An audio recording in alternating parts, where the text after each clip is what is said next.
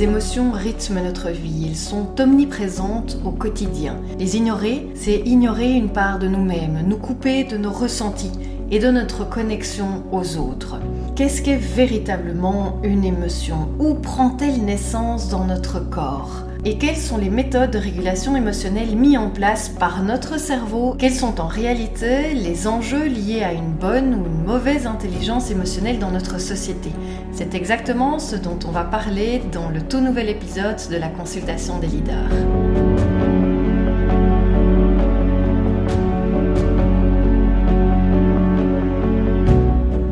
Bienvenue dans la consultation des leaders, le podcast pour une santé à haut rendement. Je suis le docteur Charlène Kinard, médecin belge et entrepreneur. Avec la consultation des leaders, je vous parlerai de votre santé, de l'importance de la prévention, de la productivité et de l'efficience en vous respectant et respectant vos besoins. Je vous partagerai tous mes conseils pour vivre une vie professionnelle trépidante et une vie personnelle épanouie. Je vous invite à laisser une belle note, un commentaire et à partager le podcast autour de vous.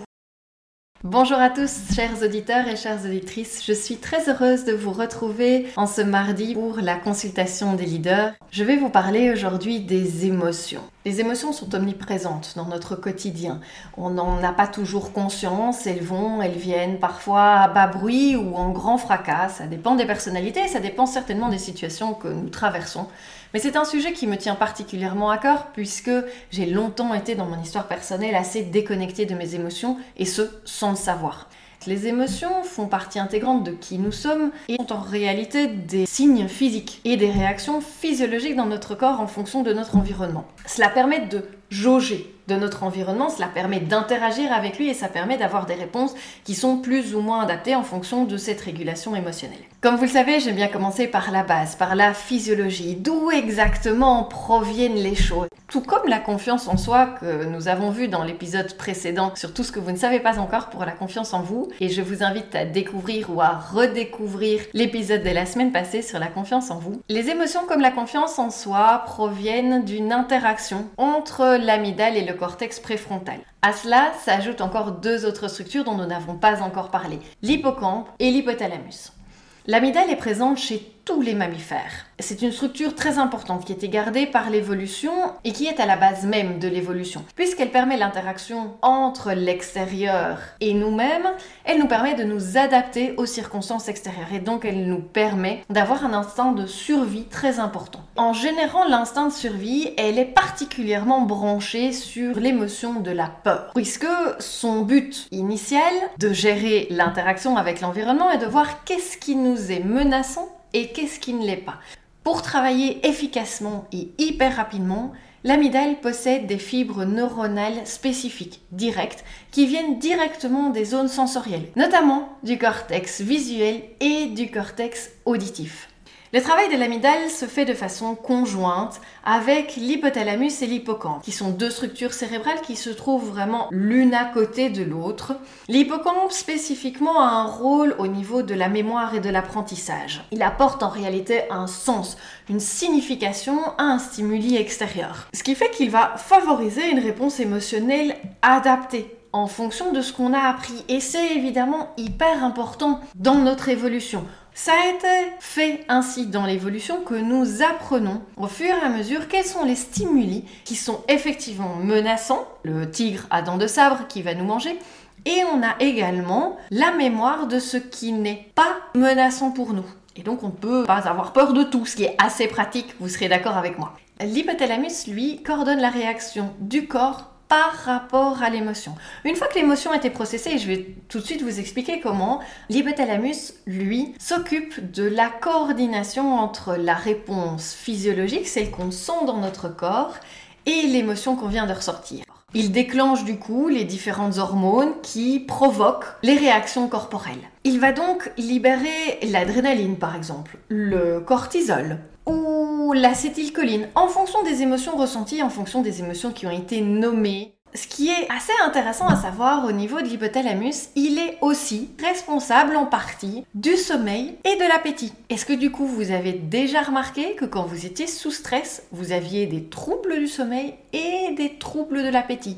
Le troisième système qui entre en lien dans les émotions et dans la régulation et la gestion émotionnelle, c'est le système nerveux autonome. Donc ce système nerveux qui est non plus maintenant dans notre cerveau, mais le système nerveux qui est dans tout notre corps, qu'on appelle le système nerveux orthosympathique et parasympathique, genre l'accélérateur et le frein. C'est ce système nerveux autonome qui va gérer les réactions quasi instantanées qui se produisent quand on a une émotion une fréquence cardiaque qui varie, la respiration, la température, la digestion.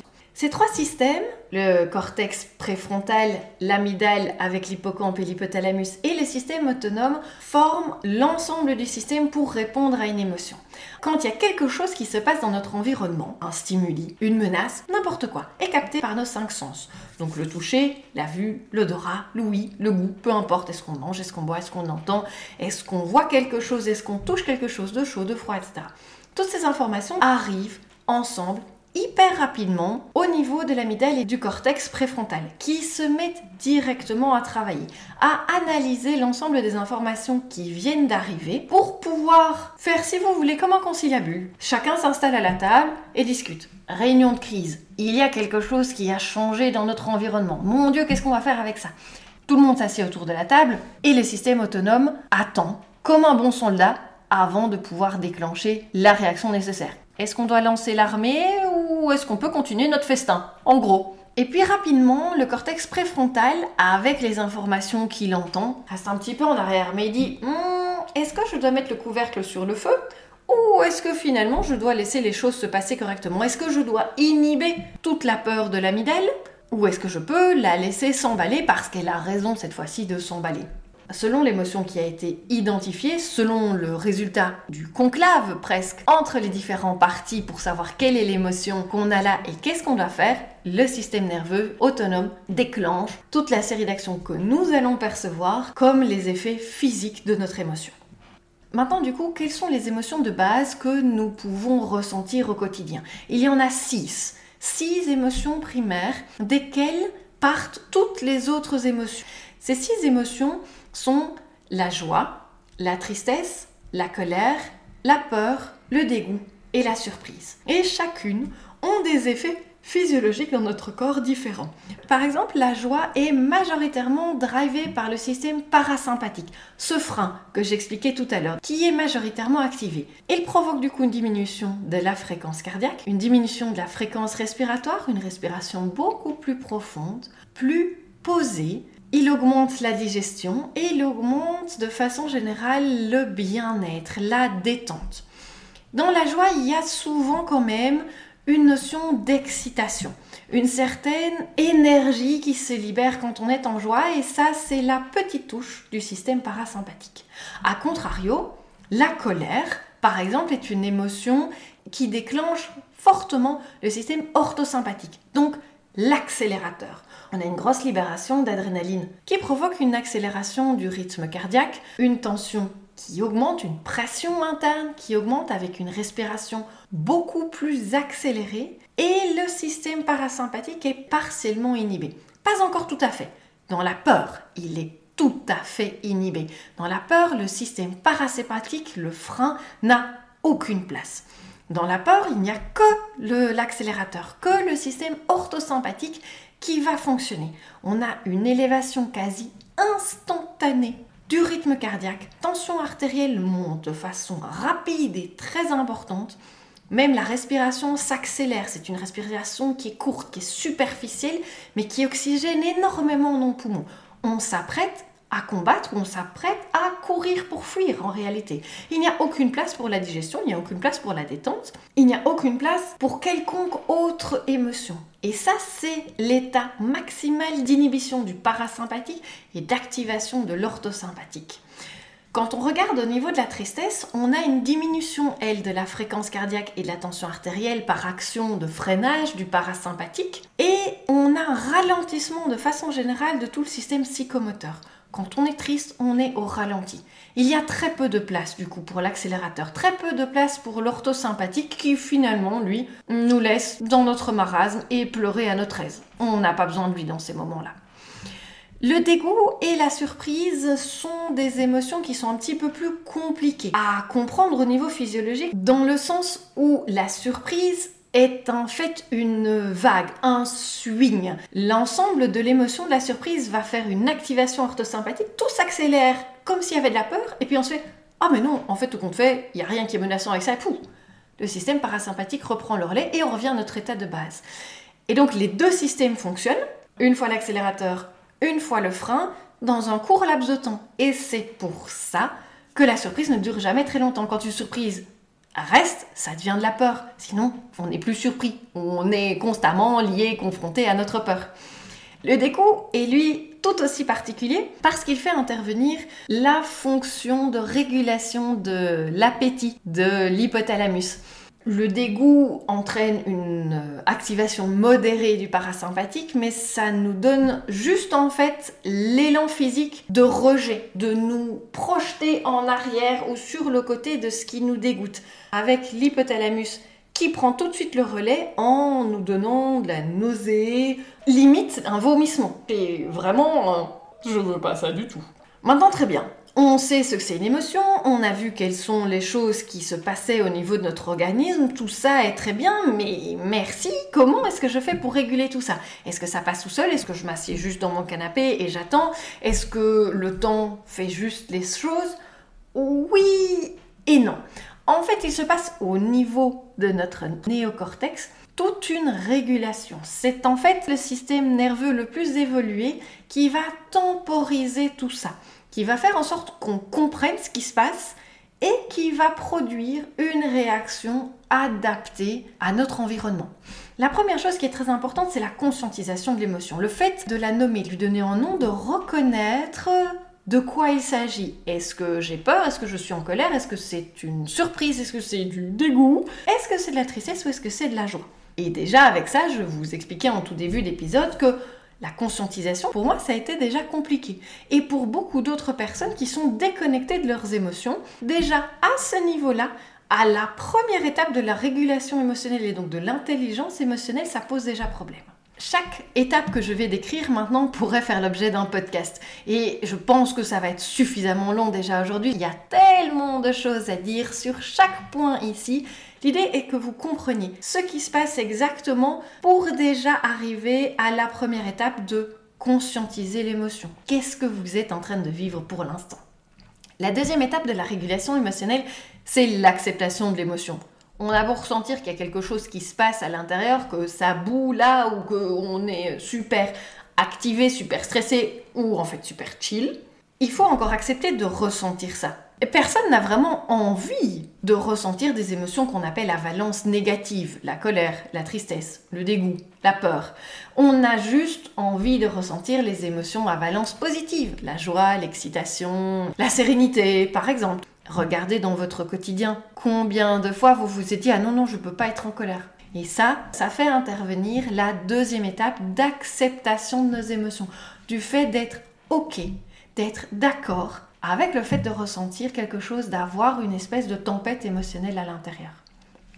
Une fois qu'on a accepté nos émotions, une fois qu'on est passé au-dessus du fait que ah non non non mais moi je veux pas avoir des émotions négatives, une fois que ça y est, c'est bon, on s'est dit d'accord, je suis en colère, bon, qu'est-ce qu'on va faire maintenant avec? On arrive sur la troisième étape qui est l'analyse de nos pensées et de nos croyances sous-jacentes. Qu'est-ce que l'émotion fait réveiller chez moi? Qu'est-ce que la situation actuelle que je vis vient réveiller comme souvenir? Un bon souvenir, un mauvais souvenir, une croyance peut-être, quelque chose qui m'est bénéfique, quelque chose qui m'est limitatif? En fonction de nos expériences, cette analyse va être différente et va produire en fait des réponses différentes. Puisque la quatrième étape, c'est la mise en place des stratégies de régulation émotionnelle qui vont mener à la cinquième étape avec effectivement la production de la réponse émotionnelle adaptée. Et pas juste j'ai peur, je hurle, je m'enfuis, comme quand j'étais au temps des cavernes. Ça a plus sa place maintenant dans notre monde, vous êtes bien d'accord? Alors c'est bien beau tout ça, on sait d'où les émotions viennent, d'accord, on a compris qu'on ne sait pas y couper, les émotions on les a, on les ressent, ça stimule plein de choses en nous et il faut arriver à les gérer plus ou moins de façon correcte ou du moins à les processer. La question est pourquoi en fait? Pourquoi doit-on réguler nos émotions?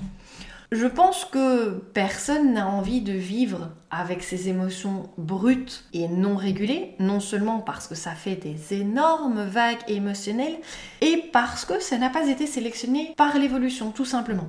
Le fait de réguler nos émotions nous permet de vivre en groupe, nous permet de communiquer avec les autres. Avoir une bonne régulation émotionnelle nous permet de ne pas être tout seul, isolé, sans clan, sans famille, sans tribu. Et donc, toutes les personnes au temps préhistorique, toutes les personnes qui ont été sélectionnées depuis des générations et des millénaires tout au long de l'évolution, mais que ce soit les êtres humains, mais que ce soit également tous les mammifères, parce que tous les mammifères évolués ont une régulation émotionnelle. Les mammifères évolués présentent des émotions qui sont similaires aux êtres humains. Ça fait réfléchir au bien-être animal. Je pose ça là, c'est pas le sujet. En tout cas, les personnes qui ont été sélectionnées, les personnes qui ont survécu et dont nous descendons tous aujourd'hui, sont des personnes qui ont réussi à avoir une bonne régulation émotionnelle, d'avoir ce qu'on appelle l'intelligence émotionnelle pour pouvoir vivre en société. Il y a beaucoup d'avantages évidemment à avoir une bonne intelligence émotionnelle, à avoir une régulation, une gestion des émotions qui soit efficace, efficiente et qui nous permette de vivre. Je viens de l'aborder, le simple fait de vivre en communauté, d'avoir des excellentes relations interpersonnelles entre les individus, de savoir communiquer, de savoir vivre ensemble, de pouvoir en fait créer des sociétés collectives nous vivons chacun dans une famille ou dans un travail ou dans un cercle d'amis. Tout ça, grâce à la gestion émotionnelle, ça nous est permis. Non seulement la communication au sein des membres du groupe, peu importe le groupe que ce soit, est améliorée, mais on prend des meilleures décisions.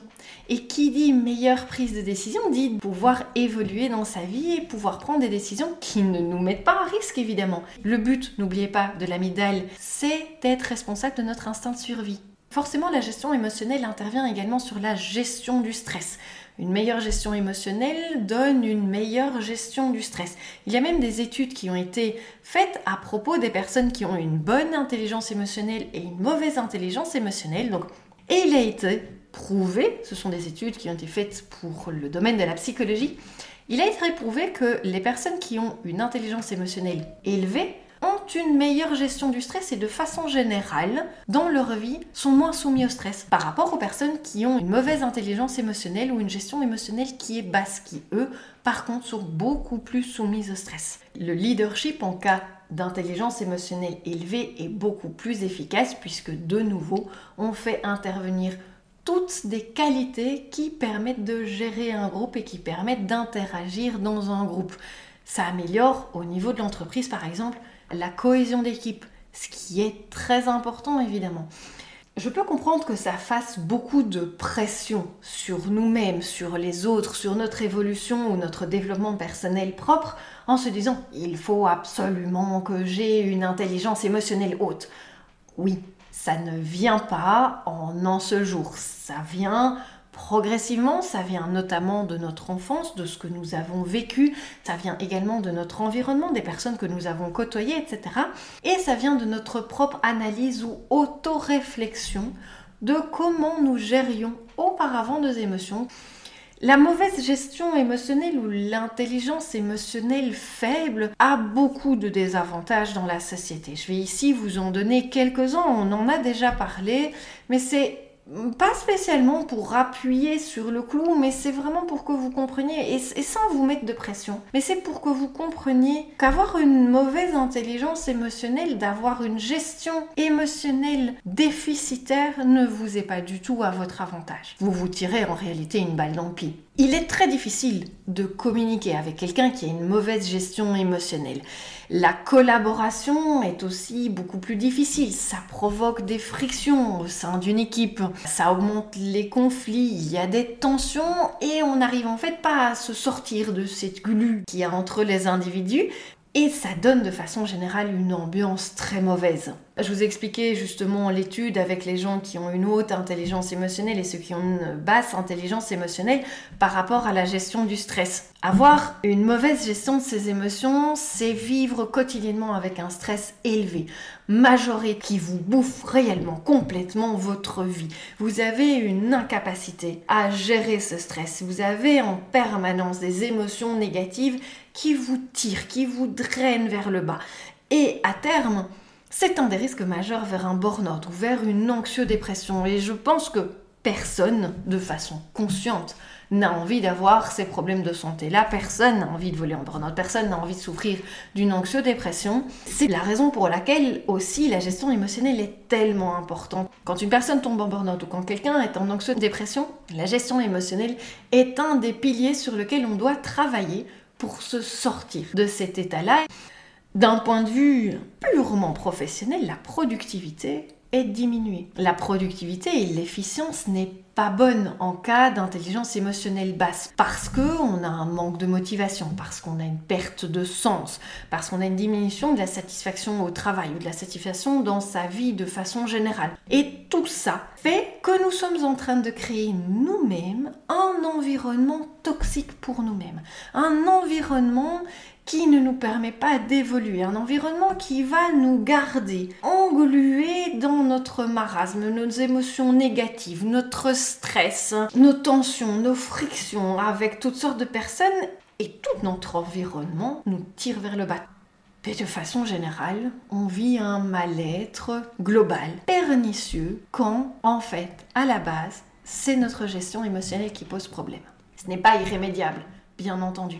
Il y a plein de techniques pour augmenter son intelligence émotionnelle. Je ne vais pas en parler aujourd'hui parce que je pense que le podcast aujourd'hui est suffisamment long et ça fait énormément d'informations et je pense aussi pas mal de prise de conscience pour certains d'entre nous par rapport à leur bonne ou mauvaise gestion émotionnelle. Et de nouveau, ce n'est pas noir ou blanc. Il n'y a pas les bons qui ont une bonne gestion émotionnelle, les, les mauvais qui ont une mauvaise gestion émotionnelle. Ça n'a rien à voir avec ça. Vous n'êtes ni une bonne personne, une meilleure personne ou une mauvaise personne, une extrêmement mauvaise personne parce que vous savez plus ou moins mieux ou moins bien gérer vos émotions.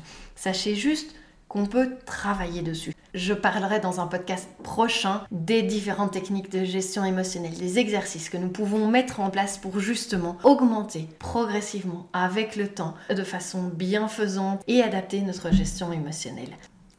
Voilà pour aujourd'hui ce que j'avais envie de vous partager au sujet des émotions et qui est en réalité déjà la première étape de votre gestion émotionnelle, à savoir celle de reconnaître, de prendre conscience que vous avez des émotions et que vous vivez aussi des émotions fluctuantes à l'intérieur de vous. J'espère que cet épisode vous a plu. N'hésitez pas à laisser évidemment comme toujours une jolie note, un petit commentaire Partagez bien entendu le podcast ou l'épisode autour de vous chez les personnes qui en auraient besoin ou que vous pensez qu'ils seraient intéressés par cela.